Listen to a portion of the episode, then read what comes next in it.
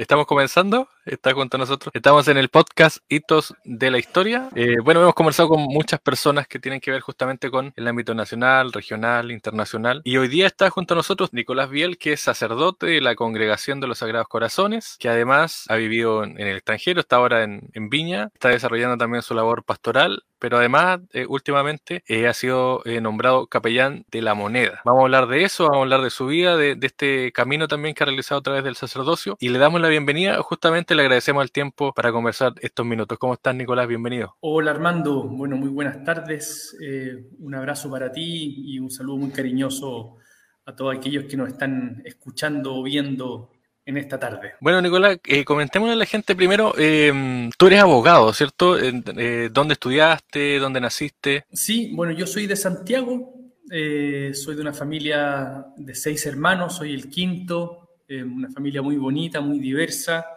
Estudié en un colegio de los Sagrados Corazones en, en Santiago, a los 18 años antes de entrar a la vía universitaria, hice una experiencia de misión de un año en la ciudad de La Unión, ahí cerca de tus tierras. Y, a los 20, bueno, 19 años entré a estudiar Derecho a la Universidad de Chile, en el fondo, ¿no? Hice, hice la carrera completa para, y una vez terminada la carrera, una vez egresado de Derecho a los 25 años, entré a la vida religiosa, ¿no? Y llevo en la vida religiosa como, bueno, llevo 15 años ya, de los cuales los últimos cuatro han sido de sacerdocio, en el fondo. Yo soy claro, de edad no tan joven, pero de cura relativamente joven. No tengo cuatro años de cura recién, así que bueno, ha sido un tiempo de ministerio muy, muy bonito y también muy intenso, también muy variado. ¿Y cómo está este cambio de pasar de derecho, de ser abogado, estudiar leyes eh, y de entrar luego a una congregación, una congregación que está dispersa por el país, pero por el mundo también? ¿Cómo se genera esa relación, esa conexión? Claro, yo creo que, mm, bueno, yo trabajo mucho con jóvenes acá en un colegio hoy en día, ¿no? Quizá hay algunos jóvenes que nos estén escuchando eh, o nos van a escuchar, pero a mí me gusta siempre como insistir mucho en que mm, la carrera no es la vocación, ¿no? Que no siempre la carrera es la vocación. Y yo me di cuenta que en mi vida había una vocación quizás por, por la justicia, por la cercanía a los pobres, y bueno, el derecho es una herramienta para vivir esa vocación, pero no era la vocación quizás más profunda, ¿no? Entonces yo siento que mm, los años de derecho yo los miro con mucho cariño, ¿no? Yo le debo mucho a, a, mi formación como abogado, porque yo creo que, bueno, cuando uno tiene la posibilidad de estudiar, eh, es el lente, por así decirlo, desde el cual uno mira la, mira la realidad, ¿no? Y entiende la sociedad y los problemas y, mi lente justamente es como el lente jurídico, ¿no? Pero mi vocación más profunda tenía que ver con una consagración religiosa, con una entrega a un proyecto también de dignidad humana, de justicia, y en ese sentido han dialogado muy bien, por así decirlo, la vocación jurídica y la vocación religiosa, ¿no? O sea, se han complementado como en una gran vocación que significa que tu vida como consagrado pertenezca al pueblo y pertenezca a Dios también, ¿no? ¿Qué es lo que hizo clic en ti para dar el paso? Porque hay mucha gente que, claro, que tiene una, un sueño, una vocación, pero que finalmente se, acomoda ahí a lo que estudió, en lo que trabaja. Que ¿Cuál es el clic de Nicolás Biel para llegar a, ser religioso, entre comillas? Sí, yo digo que, mm, bueno, en la espiritualidad de la congregación a la, que pertenezco, los Sagrados Corazones, eh, tiene como, se ha dicho que su espiritualidad tiene tres patas, ¿no? que una es el vínculo con la persona de Jesús, es decir, una vida de fe como muy centrada en la persona de Jesús y en el Evangelio. Una segunda pata que tiene que ver con la dimensión comunitaria de la vida, es decir, entender la vida como un camino junto a otros y a otras. Y una tercera pata que tenía que ver con el compromiso, cercanía y servicio también al mundo de los más pobres, empobrecidos, vulnerados. Y esas tres patas que eran como una forma de entender la espiritualidad fueron cobrando en mi vida como mucho realismo, por así decirlo, ¿no? Y yo sentí que, mm, que esas tres patas eran como dimensiones que yo quería vivir toda la vida, ¿no? Yo soñaba con una vida de fe centrada en Jesús en el Evangelio, con caminos comunitarios, es decir, entender la vida como una utopía compartida y después una vida que esté cercana a la gente y que pueda de manera muy sencilla servir en el fondo. ¿no? Así que yo creo que esas tres patas de la espiritualidad fueron en mi vida como siendo una invitación para vivir esas dimensiones para toda la vida en un proyecto de vida consagrado. Bueno, eh, tú estuviste, eh, bueno, decías que estuviste en la Unión, fue el, el, paso previo, entre comillas, para, mm. para iniciar este proceso. Eh, ¿Dónde más has estado? Porque, bueno, estuviste en Buenos Aires, estuviste en Santiago, ahora en Viña. ¿Cómo se, cómo te programas? Porque finalmente igual son hartas cosas y, también hay un caminar ahí, un proceso. Como religioso, bueno, te toca moverte. Yo, bueno, viví en Santiago, en La Unión, en Los Espejos, en San Joaquín, en La Granja. Eh, después estudié en España, en Madrid, viví tres años y medio en Madrid. Después eh, en Buenos Aires, en Merlo, en la periferia, ahora en Viña. Ahora entre una pata en Viña y otra en Santiago. Uno mira afuera y dice que, que desparrame, ¿no? Qué vida más desordenada, pero, pero es una forma muy bonita de vivir, que uno puede estar en muchos lugares eh, siendo el mismo y puede estar en lugares muy diversos también, ¿no? Y hoy día, especialmente, yo siento que mi vida está, está muy desparramada, por así decirlo, porque dos días de la semana estoy en La Moneda, que es un centro de poder eh, político donde se toman las decisiones del país. Dos días de la semana estoy en un colegio, donde soy el cura del colegio, entonces comparto con niños y con jóvenes, hago pastoral, la vida de un cura normal en el fondo lo raro es lo otro, por supuesto. Y también estoy los fines de semana en una parroquia de barrio con capillas, celebrando sacramentos, Eucaristía, compartiendo con la gente. Entonces yo creo que mm, la vida religiosa tiene ese regalo, ¿no? La posibilidad de poder estar siendo uno mismo, poder estar en lugares muy distintos y con el mismo sentido, la verdad.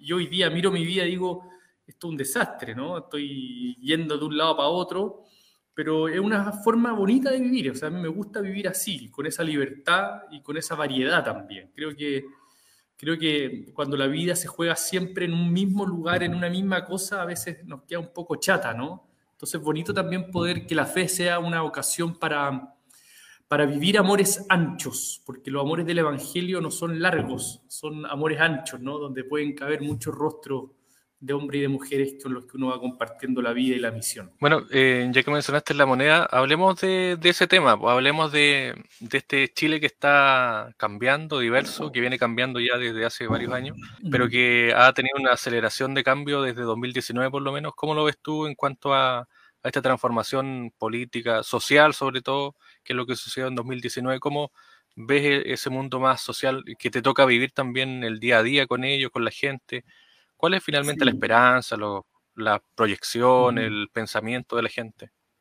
Claro, bueno, todos sabemos y todos lo vivimos, el 2019 fue un año muy duro para nuestro país, fue un año, yo diría, de una fractura social muy profunda, de un modelo de organización social y económica que se desbordó, eh, un modelo que fue acumulando irritación social muy fuerte, en, un conjunto de abusos que tenían una expresión muy cotidiana en la vida de nuestro pueblo y esto provocó un gran estallido social que, nadie pudo prever de esa magnitud, ¿no? Eh, ni, ni, los mayores centros de estudio, ni la gente con más calle, ni los políticos, ni los intelectuales, ni los dirigentes sociales pudieron avecinar lo que venía, ¿no? Entonces vivimos una fractura muy honda la pregunta ahora es, bueno, ¿cómo estamos saliendo de esa fractura? ¿no? Si bien fue un tiempo y, sigue siendo un tiempo duro, además entre medio de una pandemia que, bueno, nos dejó muy vulnerables, muy heridos como sociedad, como humanidad, diría yo, pero yo creo que una cosa que, nosotros tenemos que estar como orgullosos como país es que hemos logrado encauzar institucionalmente un quiebre de esa magnitud como el que vivimos, ¿no? y lo hemos encauzado a través de un proceso constitucional que yo creo que es muy valorable. Em, puede que nos, guste más o menos la convención, más o menos el texto que del cual emana de este, de este, de este grupo de ciudadanos, pero no podemos negar que ha sido algo muy notable el que como país hayamos sido capaces de buscar una salida institucional a una crisis social como la que vivimos, ¿no? Y yo creo que eso es muy valorable, no podemos perder la perspectiva, yo creo que a veces tenemos una mirada muy, eh, muy presentista o cortoplacista y no nos damos cuenta de que en verdad lo que ha pasado en Chile es una cuestión muy, muy hermosa, o sea, están haciendo un país nuevo. Y por supuesto, cuando hay un nuevo nacimiento, está lleno de incertidumbres, está lleno de miedos, ¿no? Pregúntenle a cualquier pareja que tiene su primer hijo, eh, es de mucha belleza, de mucha emoción, pero también de mucho miedo, ¿no? Por lo que viene. Entonces yo creo que ahí también los que somos creyentes tenemos que mm, aprender a mirar el futuro con esperanza, ¿no? Yo insisto mucho en eso. Eh, miremos el país con esperanza porque mucho de lo que viene depende también de nosotros, ¿no? Cómo lo vayamos viviendo. Y en ese sentido, ¿cómo llegas a ser capellán? Porque, bueno, eh, ahí nos puedes contar tú, pero la congregación también ha tenido otros capellanes en la moneda. Eh, mm. ¿Cómo se genera esto? ¿Cómo te, llaman? Te dicen, oye, quiero que sea el mm. capellán, quiero que trabaje en esto. ¿Cómo se da en la interna, por así decirlo? Yo siempre digo que, mm, que nadie se mete a cura para llegar a la moneda, ¿no? Es que si uno quiere estar en la moneda hay caminos más eficientes, por así decirlo, ¿no? Entonces, claro, este es un lugar interesante, no es el lugar natural de un cura. Yo voy a prestar este servicio por estos años, después volveré a lo mío en el fondo. Pero ¿cómo se gesta esto? Bueno, eh, las capellanías, que son tres, hay que decirlo, está la capellanía judía, está la capellanía evangélica y la capellanía católica. En el caso de la capellanía católica es el gobierno, en concreto el, Ministerio Secretario General de la Presidencia, el ministro, que en este caso sabemos que Giorgio Jackson, conjunto con su equipo, le proponen a la iglesia una terna de tres curas que podrían eh, ser los capellanes de la moneda. ¿no? Yo estaba dentro de esa terna propuesta por el gobierno y, y bueno, el arzobispado de Santiago, en la figura de su cardenal Celestino Aoz, me, asignó, me designó como capellán de la moneda eh, por los cuatro años que dura el gobierno del presidente Boric. Y mm, bueno, yo estoy ahí mm, sirviendo de hace tres semanas, conociendo este mundo eh, interesante, plural, que es la moneda, donde trabajan, donde uno puede encontrar desde, bueno, desde el presidente de la República hasta garzones, choferes, carabineros, personas que restauran obras de arte, metaleros, metaleros, metalurgia, digo, eh, electricistas en el fondo. Eh, un mundo muy variado, ¿no? Yo digo un pequeño resumen de Chile también allá adentro, ¿no? De distintos orígenes, de distintas sensibilidades, de distintas religiones. Y un lugar muy bonito, muy interesante, hay mucha gente joven, gracias a este gobierno que es de una generación más joven, y hay un ambiente muy bueno, y el gobierno ha sido muy receptivo hacia lo religioso también, ¿no? Hay que decirlo, ¿no? A nosotros los capellanes, primero decidieron seguir con las capellanías, decidieron darnos un lugar importante, nos abren espacio, nos han tratado muy cuidadosamente. Así que la verdad que ha sido muy hermoso ser capellán de este gobierno en esta primera semana, por lo menos. Estamos recién partiendo. Claro, eh, son, es poquito tiempo, tres semanas. Eh, ¿Cómo lo ves tú en cuanto a, a, también, por ejemplo, no sé si te pasa a llevar estas inquietudes de la gente con la que trabajas, de las poblaciones, de los lugares donde estás? a la moneda, porque me imagino que también hay un cambio bien drástico entre el día a día del colegio o de la capilla de la población con el poder en sí, que es el poder máximo en nuestro país. ¿Cómo se, se juega con eso? ¿Cómo se trabaja con eso en esos dos cambios tan drásticos? Eh, claro, es un contraste grande eh, moverse así como en distintos lugares, pero, pero creo que tiene, tiene sentido. Yo creo que una cosa como importante que uno puede aportar como cura es que uno va escuchando mucho, ¿no? Escucha muchas personas, realidades, historia, y de repente uno, un gran déficit de, la clase política a veces que, tenemos en América Latina tiene que ver con, con autoridades sin contacto con la realidad, ¿no? Y quizás los que somos religiosos podemos aportar eso, ¿no? Porque uno, uno se podría preguntar, dice, pero ¿qué, ¿qué sentido tiene que haya un cura o un rabino o una pastora en la moneda, ¿no? Váyanse a su iglesia, no déjense molestar, por así decirlo, ¿no?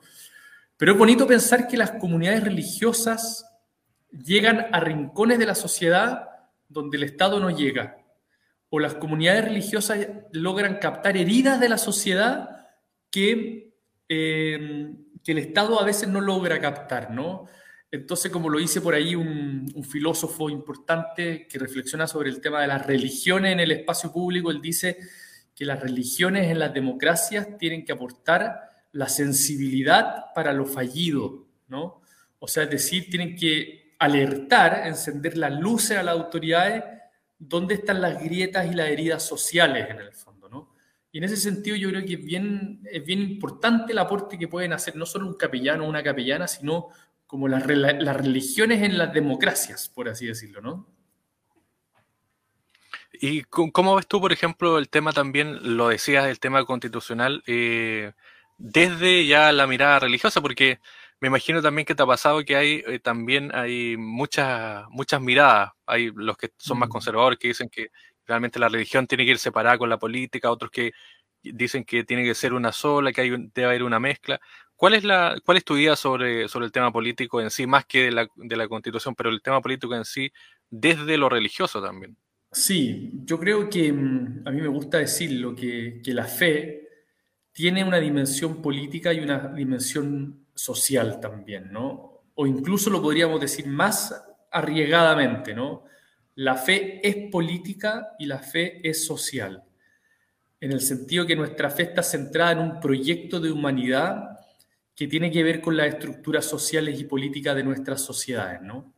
No tiene que ver que uno puede tener, por supuesto, una tendencia, una preferencia política como ciudadano, pero creo que en un sentido más amplio, creo que eh, la dimensión religiosa tiene que hacer una reflexión, especialmente nuestra fe cristiana católica, tiene que hacer una reflexión respecto de la sociedad, eh, respecto de, de, cómo está organizada la sociedad, de cuáles son las heridas que esa sociedad tiene, los márgenes, las exclusiones, los nuevos rostros de pobreza también que esa sociedad va teniendo.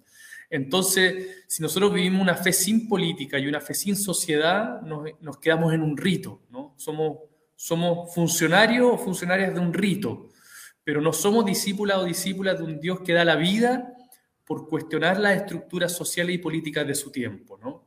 Entonces yo creo que eso es muy importante. Sin la dimensión política y social nuestra fe queda coja, queda solamente en un rito vacío, diría yo.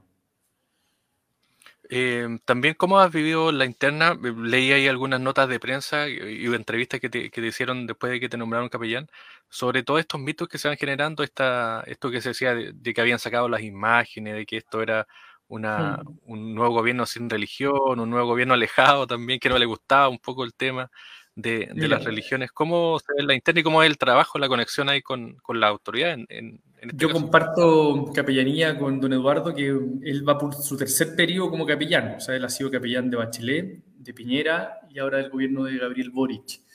Y él dice, de todos los gobiernos este es el que mejor nos han tratado, ¿no? Eh, más cuidadoso, que nos, invitaron a un almuerzo, nos presentaron, eh, ha, sido un trato muy cuidadoso. O sea, yo creo que mm, en este gobierno hay una disposición para dialogar con todos los actores sociales, ¿no? Y las religiones estamos dentro de ese grupo.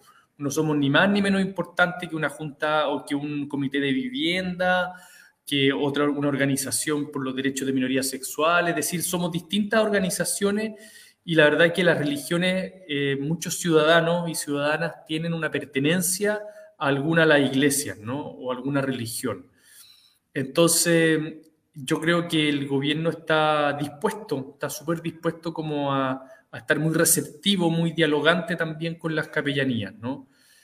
Eh, con las religiones a través de las capellanías. Entonces creo que hay una muy buena señal. Eh, hubo mucho fantasma, digo yo, ¿no? De que sacaron la imagen de la Virgen, que van a cerrar la capilla, que... Y la verdad que son cuestiones menores, son, eh, son, son copuchas menores en el fondo. Nada de eso sucedió, además. No tiene ninguna base real. Y además, bueno, yo me río, como, como, si nuestra fe dependiera de una imagen de la Virgen, que, obvio que es importante y qué bonito que tengamos una linda imagen de la Virgen en la capilla de la moneda, pero no sé si nuestra fe se nos derrumba porque alguien mueve una imagen, ¿no? Y además nadie la ha movido, entonces eh, es doble cuestionamiento, por así decirlo, ¿no? A nosotros se nos tiene que derrumbar la fe cuando mueven al ser humano, cuando dañan al ser humano, eso es lo que nos tiene que conmover y remover profundamente. Eh, y por supuesto que tenemos un cariño y un respeto por nuestras imágenes y las cuidamos. Y nadie las ha movido, están ahí, y, pero también es, importante preguntarnos cuando vienen este tipo de crítica, de cuestionamiento, bueno, ¿dónde está el centro de nuestra fe? ¿Cuál es el corazón de lo que creemos? Hablemos ahora de, la, de las vocaciones, cómo está el tema, porque, bueno, siempre en las crisis, todo, todas las instituciones finalmente sufren las crisis.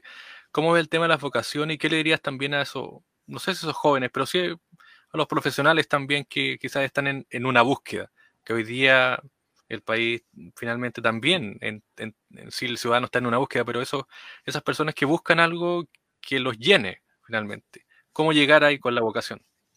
Estoy de acuerdo contigo, Armando. O sea, yo creo que la, la, vocación es la pregunta por qué es lo que conmueve tu corazón y qué es lo que te hace más profundamente feliz. Eh, no esa felicidad como media efervescente así de, la montaña rusa, ¿no? Eh, felicidades profundas, que muchas veces son silenciosas esas felicidades profundas, ¿no?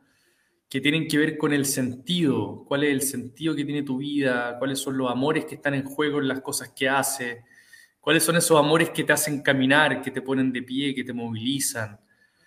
Eh, yo creo, bueno, invitar a los jóvenes y a todos, porque yo creo que la vocación es, una, es de esas preguntas bonitas que acompaña toda la vida, ¿no? Que estamos siempre, nuestra vida está siempre llena de nuevos comienzos Primero diría a las personas que no, no, tengamos miedo de, de, los nuevos comienzos, de empezar nuevas etapas, de cerrar ciclos y de abrir otros.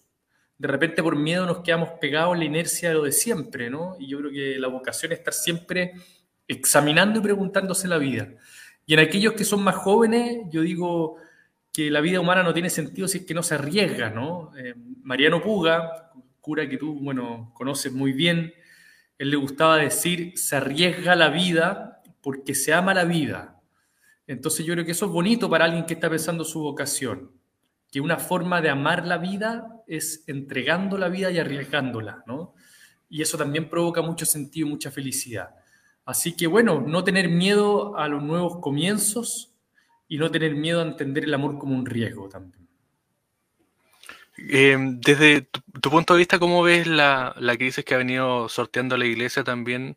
Porque también dentro de la iglesia ya hay una crisis de hace un, tiempo y hay diferentes voces, diferentes miradas. Mm. Em, ¿Cuál crees tú que debería ser ese andar de la iglesia? Una iglesia quizás que mm. vuelva un poco más a los pobres, que tenga una mirada más distinta, que...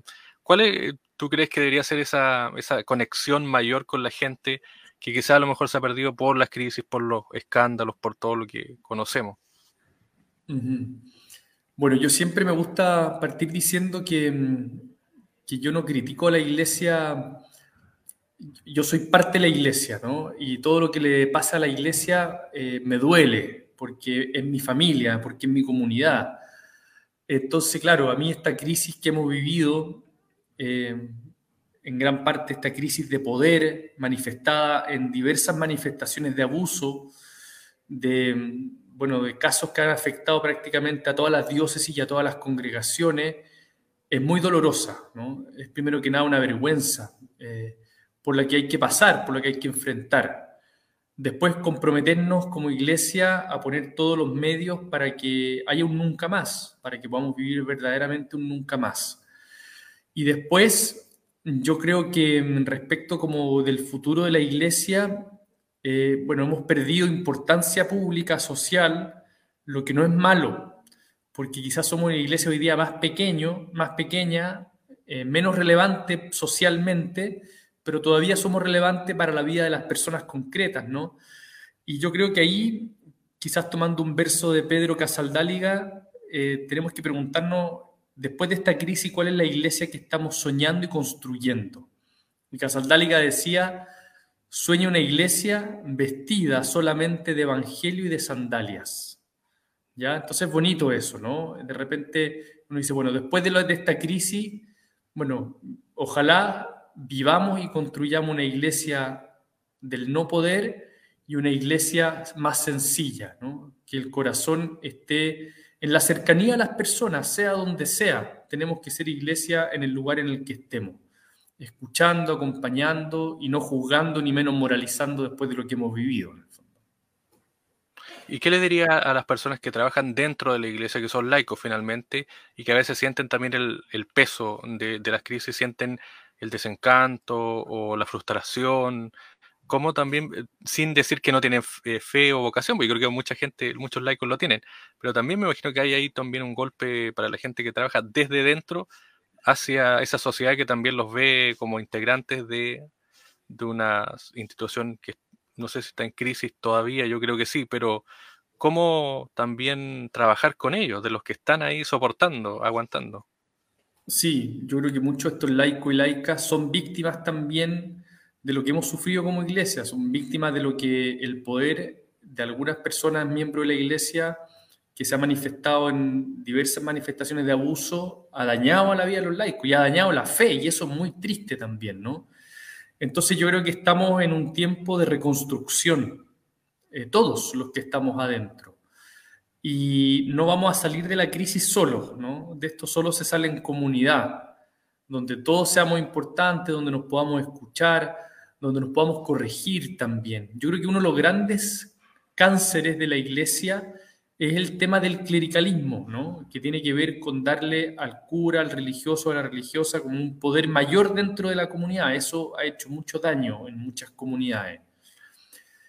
El clericalismo está en aquellos que tienen ese poder, pero a veces también están los laicos, ¿no? que le dan al cura o a la religiosa ese poder que realmente no lo tiene, sino como uno más de la comunidad.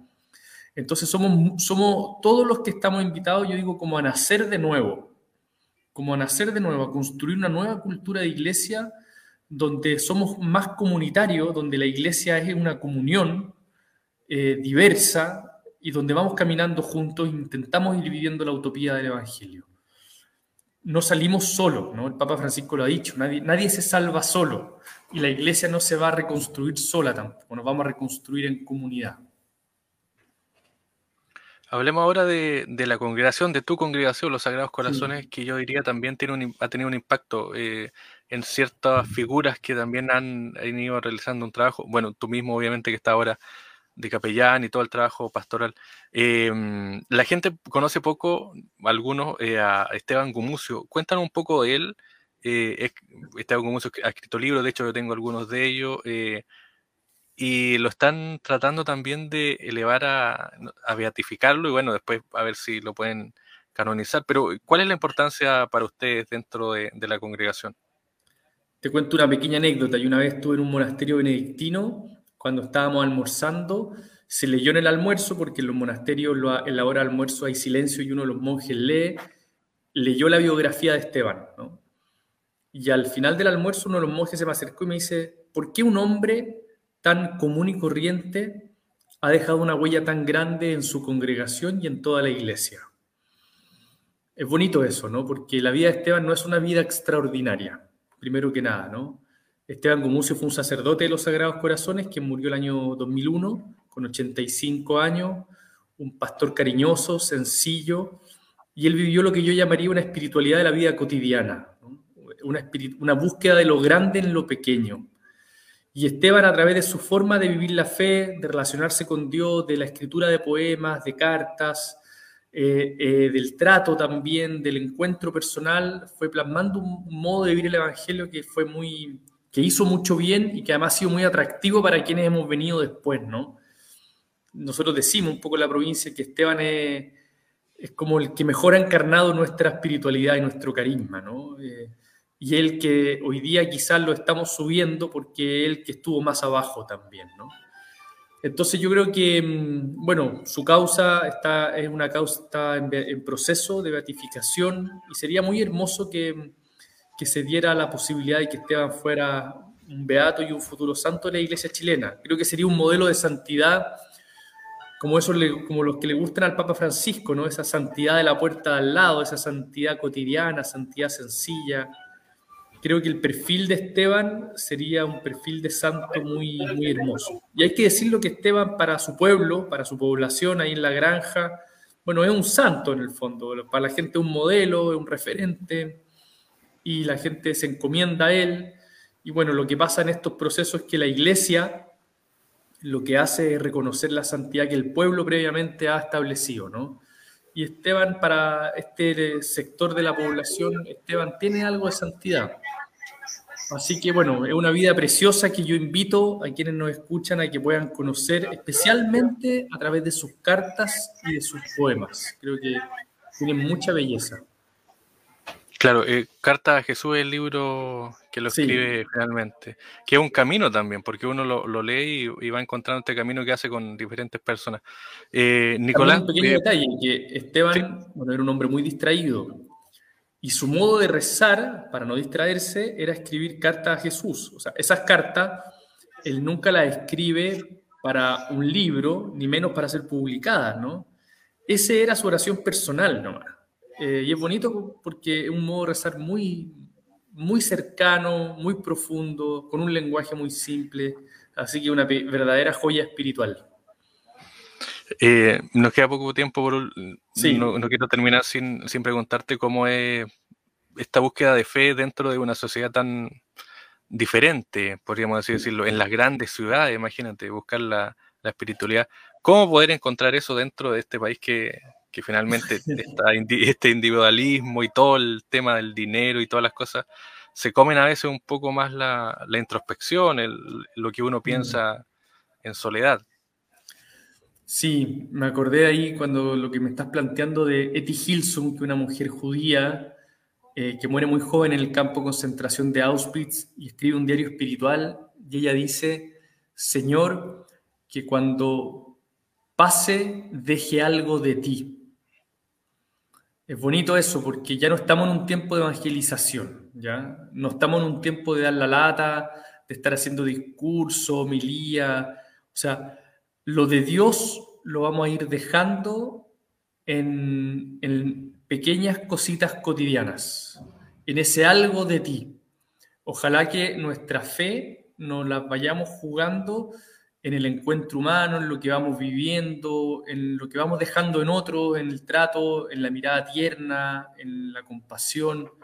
Y yo creo que hoy día estamos invitados a vivir una fe, especialmente en las grandes ciudades que son muy masivas y muy plurales, eh, a vivir la fe de una manera nazarena, ¿ya? Ser levadura en la masa, tratar de ponerle un poquito de amor a un mundo que es muy frío, tratar de llevar luz a un mundo que es muy oscuro también.